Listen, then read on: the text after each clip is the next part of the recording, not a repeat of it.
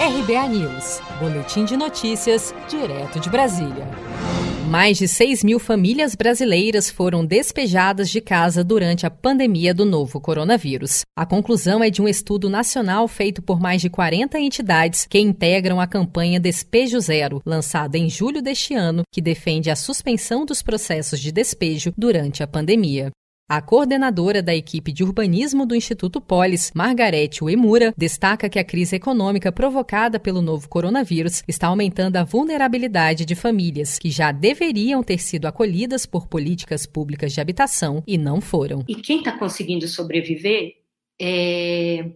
Tá vendo a sua situação piorar. Né? As famílias estão perdendo o seu trabalho, não conseguem pagar aluguel e, e em consequência, estão indo para a rua. Então, a situação é cada vez é, de maior vulnerabilidade e é, é um ciclo que está se formando que é muito cruel. O levantamento foi feito a partir de informações recolhidas pelas instituições que formam a campanha entre 1 de março e 31 de agosto por meio de denúncias, formulários online e bancos de dados do Observatório das Remoções e das Defensorias Públicas dos Estados. O Amazonas lidera o ranking com 47% dos despejos desde o início da pandemia, seguido por São Paulo com 26% do total de casos registrados no período.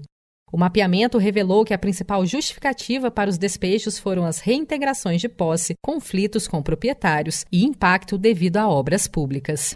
Ainda tramita na Câmara dos Deputados o projeto de Lei 1975 de 2020, que suspende o cumprimento de medidas judiciais, extrajudiciais ou administrativas que resultem em despejos, desocupações ou remoções forçadas durante o período de calamidade pública do coronavírus. Mas o presidente da Câmara, Rodrigo Maia, já declarou que o projeto só será colocado em votação apenas se houver acordo entre os partidos da casa. Você sabia que outubro é o mês da poupança?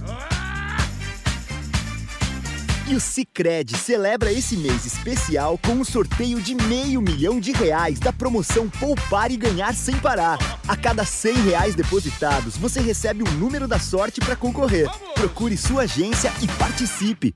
Com produção de Felipe Andrade, de Brasília, Daniele Vaz.